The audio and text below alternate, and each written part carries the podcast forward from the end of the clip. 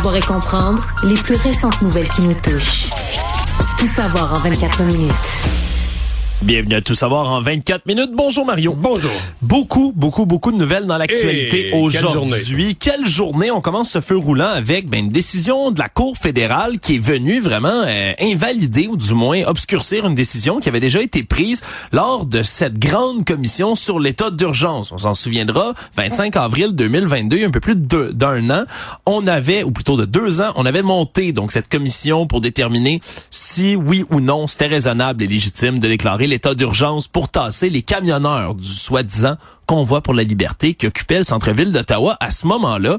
Bien aujourd'hui, la Cour fédérale, elle, est allée dans le sens opposé, parce qu'à l'époque, la commission, elle, avait dit que c'était une utilisation de la loi qui était justifiée, mais que c'était possiblement évitable Ouais, quand même. parce que parce que pendant les travaux que j'avais suivis, sais, moi, j'étais même pas capable de prononcer, de dire, tu sais, des fois, tu le sais, ah, ils vont pencher de tel bord ou tel bord. C'était tellement sa ligne, tu sais. Est-ce que vraiment, parce que la grande question, est-ce que ces manifestants, camionneurs qui occupaient le centre-ville d'Ottawa, est-ce que c'était une crise nationale? Les deux questions. Est-ce que c'est une crise nationale? Oui. Puis, est-ce que les lois ordinaires, parce que c'est ça l'autre question, est-ce que les lois, ce qu'on appelle les lois ordinaires du pays, le code criminel, les règlements municipaux de la ville d'Ottawa, si tu les appliquais, te permettraient de régler la situation? Parce que si tu si appliques la loi sur les mesures d'urgence, c'est comme dire, ce qui se passe dans le pays est tellement grave, comme dans une guerre ou comme dans une catastrophe naturelle, ce qui se passe dans le pays est tellement grave que On nos- a besoin de l'option nucléaire, ah ouais, ouais. le bazooka. Nos, lois, nos lois régulières du pays. Alors, c'est certain que, mais moi, je me souviens de mes commentaires à l'époque, je, je- je l'avais dit, là, que moi, je trouvais ça gros, d'utiliser la loi ces mesures d'urgence, parce qu'à première vue, si on appliquait le code criminel, si on appliquait les règlements municipaux de la ville d'Ottawa, exemple, je pense pas qu'un spa dans la rue, c'est permis. C'est certain. Fait que c'était juste, dans le fond, la faiblesse des policiers. Et là, le gouvernement lui avait décidé de sortir, bon, l'artillerie lourde. Puis en plus, juste pour compliquer l'affaire, quand le gouvernement a dit, je vais utiliser là ces mesures d'urgence, t'avais le pont ambassadeur qui était fermé, là, c'était les relations commerciales avec les États-Unis. Mais quand la loi a été votée, il était rouvert. Tu sais, les policiers Ouais. avaient fait leur démarche durant la nuit, ont vidé la place. Fait que là, tu dis, OK, mais au moment où tu la loi sur les mesures d'urgence, au moment où tu la votes vraiment, c'est plus vrai, ça. C'est, c'est rouvert. Fait que, tu sais, on était, euh, on était vraiment sur la barre. Oui, puis déjà la commission, elle avait là, noté des échecs à plusieurs paliers. Là. Les forces de l'ordre, hein, les, la, La police, police d'Ottawa, qui, malgré les avertissements répétés des renseignements à cette époque-là, canadiens, ben qui disaient, ben ils s'en viennent, ils vont être beaucoup, préparez-vous, ben des- Laissez-les pas rentrer avec des gros camions et s'installer dans des petites rues résidentielles au milieu de la ville. Voilà, pourtant on avait oublié ça. Il y a eu des lacunes en renseignement. L'Ontario, l'État, plutôt la province, pardonnez-moi, de l'Ontario elle-même a eu des lacunes et le fédéralisme lui-même, pas le fédéral, le fédéralisme, ce qui avait été dénoncé entre autres, mais durant cette commission d'enquête. Mais là, revenons à ce qui est nouveau Le d'aujourd'hui. jugement d'aujourd'hui. Le jugement d'aujourd'hui, la Cour fédérale, elle, juge que c'était déraisonnable d'utiliser la portée excessive qu'est la loi sur les mesures d'urgence là-dedans, en disant même que c'est une loi qui violait la liberté d'expression des manifestants, qui aurait pu donc être délogée de là sans avoir recours à la loi sur les mesures d'urgence. Ils disent également que le seuil minimal de la crise nationale requis par la loi n'a pas été atteint selon eux, même s'ils reconnaissent que c'était des enjeux très préoccupants. Donc, je rappelle, c'est le gouvernement qui était poursuivi par une poignée d'individus, mais surtout deux organismes, l'Association canadienne des libertés civiles et la Canadian Constitution Foundation, qui avaient initié donc ces recours. Il a déjà été annoncé là, d'office qu'Ottawa va aller en appel Ouais, de cette décision-là. C'est un jugement de première instance. Puis euh, je pourrais quasiment t'annoncer aujourd'hui que peu importe qui gagne là, à, à la Cour d'appel, Ça risque d'aller à la Cour suprême. Ça reste de la Cour suprême. Et, et c'est peut-être pas inutile qu'on tranche au Canada c'est quoi une crise nationale, c'est quoi les critères, c'est que- qu'est-ce qui permet d'appeler quelque chose une crise nationale, parce que sais, la loi sur les mesures d'urgence, c'est quand même l'ancienne loi sur les mesures de guerre. T'as pas recours à ça euh, n'importe quand, C'était la n'importe première comment. fois depuis la mou- nouvelle mouture que C'était- appliqué. Là. Exactement, c'était la première fois. Donc euh, c'est pas euh, c'est pas absurde que ça se ramasse devant la, la Cour suprême. Ceci dit, bon, Pierre Poilievre avait content. Bien sûr. Très content. Euh, les ministres du gouvernement Trudeau maintiennent qu'ils ont pris une décision difficile, courageuse, mais nécessaire. Mais moi, ce que je vais te dire, je vois beaucoup de gens qui étaient contre les mesures sanitaires, qui étaient choqués, qui étaient soit dans le convoi de la liberté ou en support au convoi de la liberté, qui aujourd'hui se réjouissent sur les réseaux sociaux. Puis j'ai le goût de leur dire, ben, bravo, mais c'est parce que vous nous avez dit depuis toutes ces années qu'on vivait dans une dictature. Qu'il n'y avait plus de loi, que c'était une dictature, le Canada. Que le gouvernement Trudeau faisait tout ce, qu'il voulait. Puis là, est-ce que vous avez pas la preuve que non? Il y a un cadre, il y a un cadre, le gouvernement a fait une chose. Euh, vous êtes allé devant le tribunal. Les tribunaux sont là. On vit dans une société de droit. Puis quand vous avez commis des gestes illégaux, il y en a qui ont eu des contraventions. Ils pensaient aussi qu'ils ne payeraient pas. Non, non, non. Ils ont payé. on vit dans une société encadrée, une société de droit où les libertés des uns commencent, euh, finissent, là où les libertés des autres commencent. Donc, euh, il y a un point où autant le jugement leur donne raison, autant le jugement leur donne tort sur la façon dont à un moment ils ont présenté la société comme quoi le, on vivait dans une dictature, il n'y avait plus aucun droit pour les citoyens. Fait que le format du convoi, lui, ben, est un peu validé, mais les motifs qui poussaient les gens à se rendre en camion jusque dans le centre-ville d'Ottawa, lui, ben, est un ben, peu invalidé par tout ça. ça. Tout savoir en 24 minutes. Tu parlais des ministres du gouvernement Trudeau qui réagissaient, mais ces réactions, tout ça se fait en marge hein, du lac à l'épaule, le grand rassemblement, le caucus du Parti libéral du Canada qui se trouve en ce moment dans le centre-ville de Montréal. Et Justin Trudeau est ressorti aujourd'hui pour répondre à une question qui est en suspens, à laquelle il avait déjà euh, répondu en partie lors, entre autres, ben, d'une réunion de la Chambre de commerce du Montréal métropolitain, c'est-à-dire ben, l'ombre de Donald Trump au sud de la frontière, qui ben, pourrait venir changer la donne complètement en termes de politique nationale et internationale. Et Justin Trudeau a dit que le Canada, aujourd'hui, mais serait en mesure de gérer un retour à la Maison-Blanche de Donald Trump en faisant comme ils ont déjà fait lors du premier mandat de M. Trump, en réactivant la fameuse équipe Canada. Mais qu'est-ce que c'est que cette équipe Canada amenée par M. Trudeau? On parle d'une équipe d'élus mais aussi de syndicats, d'entrepreneurs, d'experts qui avaient été mis en place une première fois lorsque les États-Unis, sous M. Trump, avaient tenté de mettre en place des politiques protectionnistes économiques plus fortes. On dit que c'est un groupe qui défend l'intérêt des Canadiens. Mais surtout qui, qui agit pas seulement sur Washington. Quand il l'avait fait, sous Trump, c'est qu'elle allait rencontrer les gens des États, les sénateurs, les chambres de commerce des États, les maires des villes partout dans le pays, surtout évidemment la partie nord qui est plus proche de la frontière avec le Canada, parce que je pense que c'est 30 quelques États américains dont le premier partenaire commercial, c'est le Canada. Fait que ces États américains qui ont le Canada comme premier partenaire commercial, eux dans l'État, il y a plein d'entreprises de PME américaines qui vendent leurs marchandises au Canada, qui expédient au Canada. Fait qu'à la minute où M. Trump prend des décisions radicales, ça, les affecte, aussi. Ben oui, ben oui, c'est ce que ben là est-ce que M. Trudeau ramène ça vraiment parce que il y a une menace économique aujourd'hui? Ou est-ce qu'il veut créer un climat que Trump est une menace, puis que lui, pour le Canada, est la réponse à cette menace-là, pour se repositionner politiquement? Mais surtout pour mettre en place le fait que M. Poilièvre... Est un risque. Est un risque et peut-être même un pendant trumpien ici ben, au Canada. Moi, je pense qu'on est plus là-dedans. Là. Je pense... ben, c'est pas mauvais de faire ça, là, faire des relations euh, positives avec les États-Unis. On ne peut qu'applaudir ça. Mais moi, j'ai l'impression que l'importance que les libéraux de Justin Trudeau ont donné au phénomène Trump dans leur euh, cabinet, réunion de cabinet, euh, retraite fermée, c'est beaucoup de la stratégie de positionnement en se disant ben on pourrait commencer avec ça, regagner quelques points. Ils sont tellement loin d'un sondage, regagner quelques points des gens qui aiment pas Trump.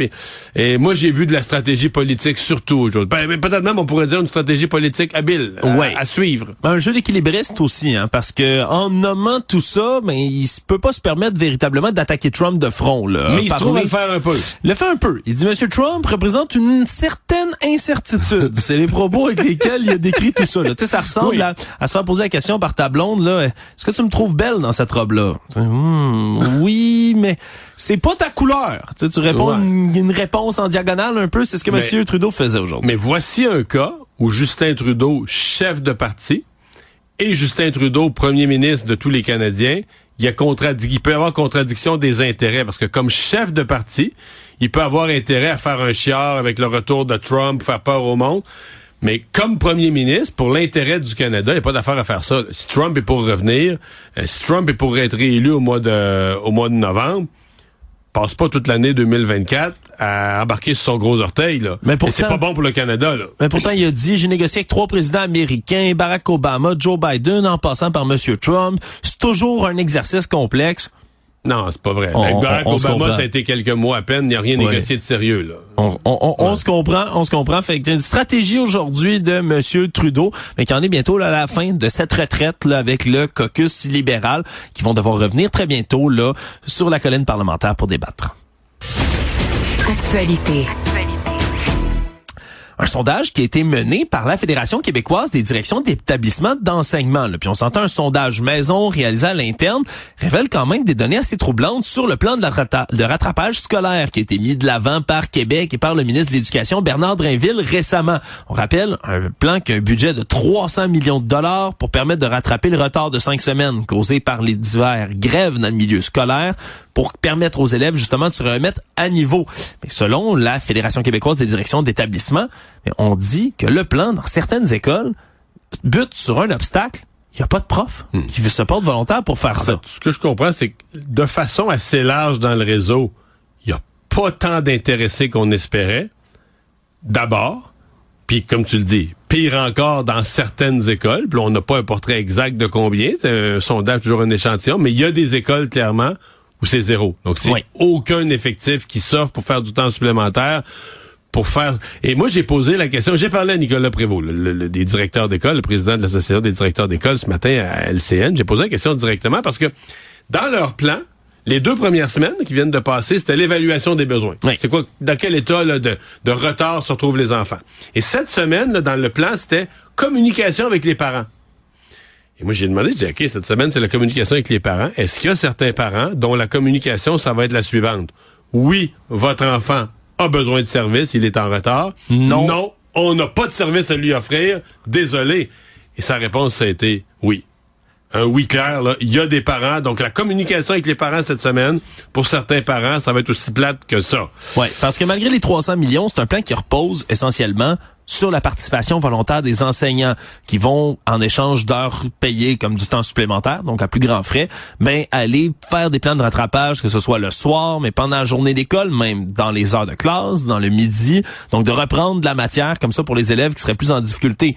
Il faut que les profs veuillent. Puis on dit que dans certaines écoles, il y a des profs, il y en a assez. Il y a même des écoles où il y en a trop, mais il dit que la plupart des écoles, selon leurs chiffres, c'est négatif. C'est plutôt, faible. Et il y en a, comme tu le disais, où il y, en a, il y a peu de, même pas de participation. C'est un peu inquiétant. Euh, je comprends que là, on va poursuivre les efforts, que le calendrier que je décrivais tout à l'heure, on va l'étirer. Donc, ça pourrait embarquer sur le mois de février. On va essayer de continuer ces efforts-là. Il y a monsieur, euh, monsieur qui m'a écrit ce matin. Il veut pas être nommé, il veut pas être cité. Ça, lui, il est pas mêlé à ça du tout. C'est sa conjointe qui est prof en sixième année. Puis euh, elle, dans son école, ça a l'air aller très bien. Euh, dans le sens que tout est déjà prêt, elle a donné son nom, est intéressée, elle veut aider des jeunes, elle a été retenue, on lui a donné une liste de quelques jeunes à qui elle va faire du tutorat. Elle voulait commencer la semaine prochaine, mais euh, malheureusement, des jeunes qui ont déjà raté plusieurs semaines à cause de la grève, la semaine prochaine, ils vont en Floride. Leurs parents font un voyage en Floride puis amènent, amènent l'enfant. Ouais. C'est sûr qu'il y a une responsabilité partagée d'un peu tout le monde. Hein? Passe la nouvelle d'après. Tout savoir en 24 minutes. Et là là. Et. Bon, c'est pas juste en cours fédéral que ça brassait aujourd'hui, Mario. La Cour supérieure du Québec aujourd'hui qui a décidé d'autoriser une action collective pour les résidents des CHSLD publics du Québec, tous les 118 qui ont été visés par une éclosion majeure de COVID-19 au plus fort de la pandémie. Et oui, la COVID qui revient dans l'actualité parce que cette action collective, ça faisait longtemps que c'était dans l'air pour les gens, les proches. Puis je vais le lire là, ça s'applique pour toute personne ayant résidé à tout moment entre le 13 mars 2020 et le 20 mars 2021 dans un des CHSLD publics du Québec où il y a eu une éclosion de 25 ou plus. C'est la définition d'une éclosion, là, quand 25% des résidents ont été affectés. Oui, quand 25% ont été affectés, puis tout ça, ça vise ben, les résidents, leurs conjoints, leurs aidants naturels, leurs enfants, leurs petits-enfants et les héritiers aussi de ces personnes qui, ont, qui sont finalement décédées. Dans ces CHSLD-là, on dit qu'il y a 9000 quelques personnes qui ont eu la COVID. 3669 en sont décédés. Là, on est au-dessus du tiers. Dans, dans, ces 3669 cas, ce sont les descendants, c'est la, la, succession ni plus ni moins qui devient demandeur dans le cadre de l'action euh, collective. Et qui pourront réclamer des dommages punitifs et exemplaires aussi là, au travers de tout ça dans cette action collective qui est autorisé maintenant. On parle quand même, là, 66 CHSLD publics qui ont connu des éclosions le majeures. C'est plus de 25% des résidents qui étaient infectés. Donc, ce sera, euh, ce sera à suivre. Ça faisait longtemps que c'était dans l'air. ça a pris du temps. en fait, ça a pris du temps. Euh, l'avocat, euh, Maître Martin Ménard, l'a expliqué ce matin, c'est que initialement, Monsieur Daubois, là, le premier demandeur, celui qui est encore le porte-parole, un peu de le requérant au nom de tous les autres, Oui. lui, sa mère est morte à Sainte-Dorothée, à Laval. Je pense que c'est un des CHSLD qui a eu le plus de cas, Sainte-Dorothée. Un des premiers, d'ailleurs, qui a eu une grosse vague terrible. Et une couverture médiatique accrue aussi à ce moment-là. ouais, ça a été c'est un gros CHSLD, il y avait beaucoup de cas. Et donc, c'était un recours collectif pour les résidents et leurs familles là, du CHSLD euh, de Sainte-Dorothée. Mais là, euh, Maître Patrick Martin Ménard s'est rendu compte que là, euh, ouais, il y en avait d'autres, puis il y avait d'autres initiatives, puis que la logique, c'est de regrouper ça. Mais quand tu regroupes, là, tu demandes à la Cour de regarder, parce que euh, faut toujours se souvenir qu'une action collective, faut que tout le monde, euh, je simplifie l'endroit, mais faut que tout le monde soit victime de la même affaire, faut être victime de la même situation, puis être atteint à peu près de la même façon. Il Oui. faut pouvoir tirer des traits communs pour en faire une action collective et non pas des, des poursuites individuelles. Et donc, le critère, c'est ça aujourd'hui la nouvelle, c'est que le critère a été rencontré et donc le juge a admis l'action collective pour les 118 CHSLD euh, visés qui ont eu des éclosions sur toute cette période-là. Euh, la grande question, euh, parce que on- si, euh, si ça va en cours, ça veut dire que là, il va y avoir des interrogatoires. Ça va peut-être faire la lumière même sur des éléments, des, des problèmes qu'on a eus, des erreurs qui ont été faites, qui ont jamais été même mises en lumière Wow. encore. Mais peut-être qu'il n'y aura rien de tout ça. là. Peut-être que le gouvernement va dire, regarde, moi, dans cette affaire-là, là, c'est indéfendable, c'est épouvantable ce qui s'est passé, j'ai l'air fou, puis je vais mettre quelques dizaines, centaines de millions de côté dans le prochain budget. Ouais, parce que c'est on toujours va, un risque. on va régler hors cours. Ouais, parce que c'est toujours un risque aussi politiquement parlant quelque part là, de d'être Ouais. contre parce que t'as pas le choix. Si tu décides d'aller argumenter en cours, Faut que tu te battes contre ces gens-là. faut là. que tu te battes contre ces gens-là qui ont perdu des proches, qui ont Ouais, eu ouais. Des, des, des proches dans Puis des conditions souvent, euh, atroces. souvent, Alexandre, oublions le gouvernement. Souvent, dans des compagnies, quand une compagnie, mettons, un produit qui est défectueux, ça a fait des blessés ou des morts, ça, on va dire, hey, veux-tu vraiment aller être dans les médias pendant des semaines de temps à défendre no- notre pneu ou notre patin? Ça, on va régler, là. On va Ouais. régler hors cours, on va s'entendre sur un montant, on va asseoir les avocats ensemble, on va négocier, on va essayer de s'entendre sur un montant qui est raisonnable, puis de passer ça, puis un règlement hors cours, là, tu sais, qui, qui, qui empêche de passer à travers toutes ces étapes. Alors, comment le gouvernement va réagir dans ce cas-ci, là, c'est, c'est une grande question. Savoir et comprendre.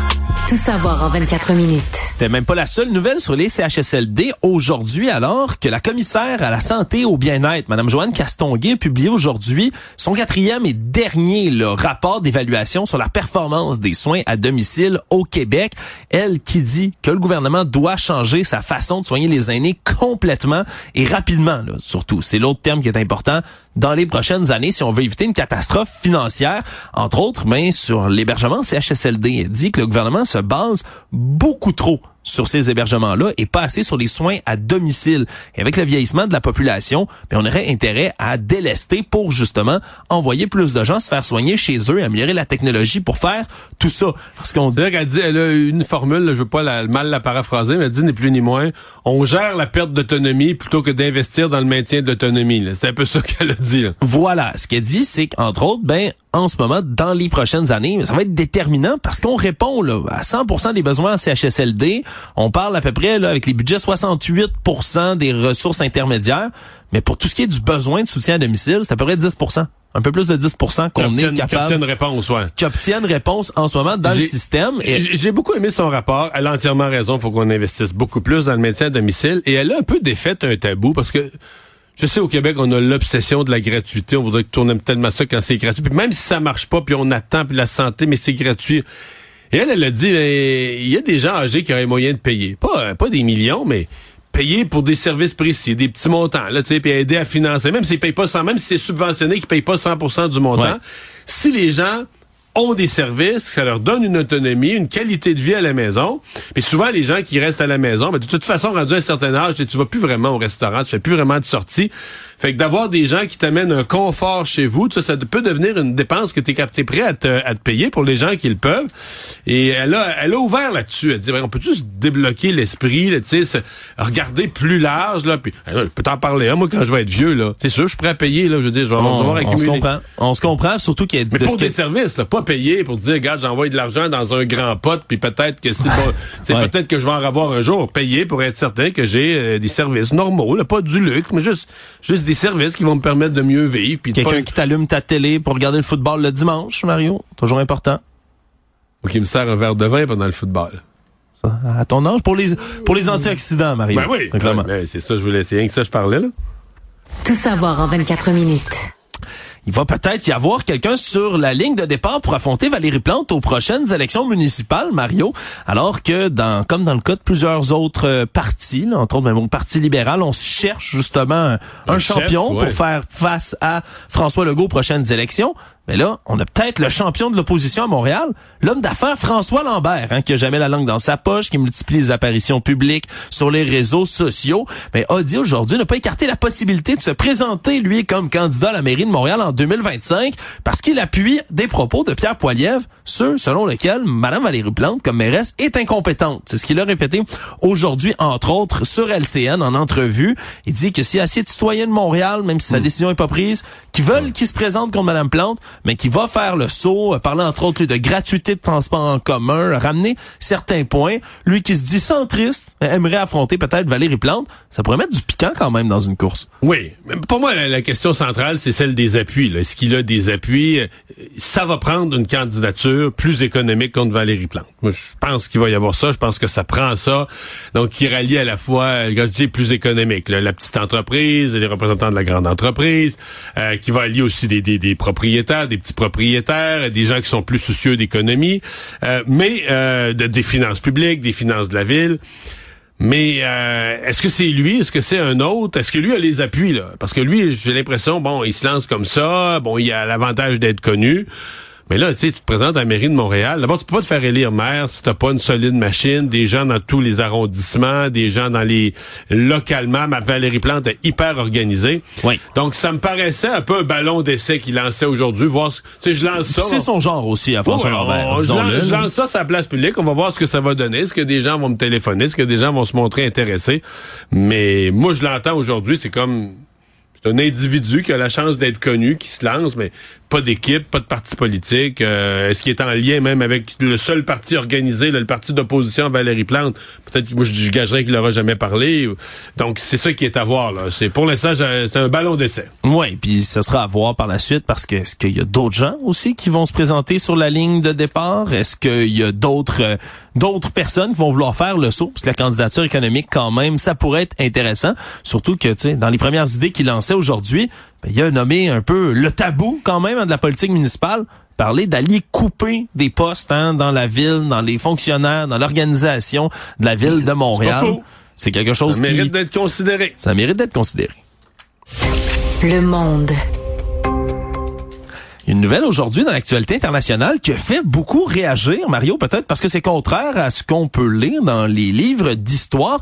Vladimir Poutine, le président russe, qui a signé un décret la semaine dernière, un décret qui dit que on veut ramener, le rechercher, à ramener tous les biens de la Fédération de Russie, de l'ancien empire russe et de l'ex-URSS si on connaît un peu son histoire, on comprend que c'est un très vaste territoire qui est encore plus grand que le plus grand pays du monde, qui est la Russie en termes de superficie.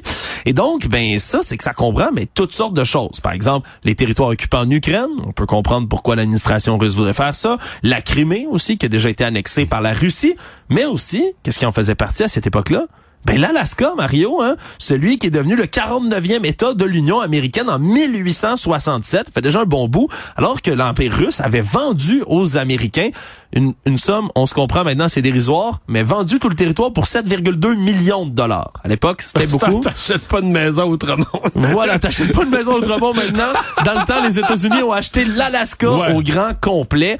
Oui, c'était de l'argent à l'époque, ça l'est pas mal moins maintenant, et c'est très près du territoire russe, hein, c'est quelques kilomètres seulement. L'Alaska, faut, faut mhm. comprendre, quand ça gèle même en hiver, les détroits de Bering, on peut se rendre à pied. Mais là, si Trump est réélu, c'est un de ses chums, ils vont s'asseoir ensemble, vont négocier ça, je vois pas le problème. Ça serait quoi le prix de vente maintenant? De l'Alaska. Faudrait. Euh, faudrait... Vend, ça, au même prix, 7,2 millions. 7,2 millions. Ben, je sais pas. D'après moi, Trump va dire, regarde, c'est ça qu'on a payé, on leur vend ce prix-là. C'est pas Trump qui avait déjà regardé pour acheter le Groenland? Oui, il voulait acheter le Groenland. Bon, Le, voilà, il va se retourner en affaires. Comme dans la Ligue nationale, un échange à trois. Peut-être qu'ils vont pouvoir arranger ça. On va regarder c'est quoi la masse salariale de la Russie pour voir. Je pense pas que les États-Unis vont laisser aller le Groenland stratégiquement. Regarde où c'est placé. Là, je serais grandement, grandement, grandement euh, étonné, surtout avec l'intérêt nouveau qu'il y a pour la région arctique, puis tout ça, puis les ressources. D'après moi, les États-Unis vont rester en Alaska. Euh, résumer l'actualité en 24 minutes, c'est mission accomplie.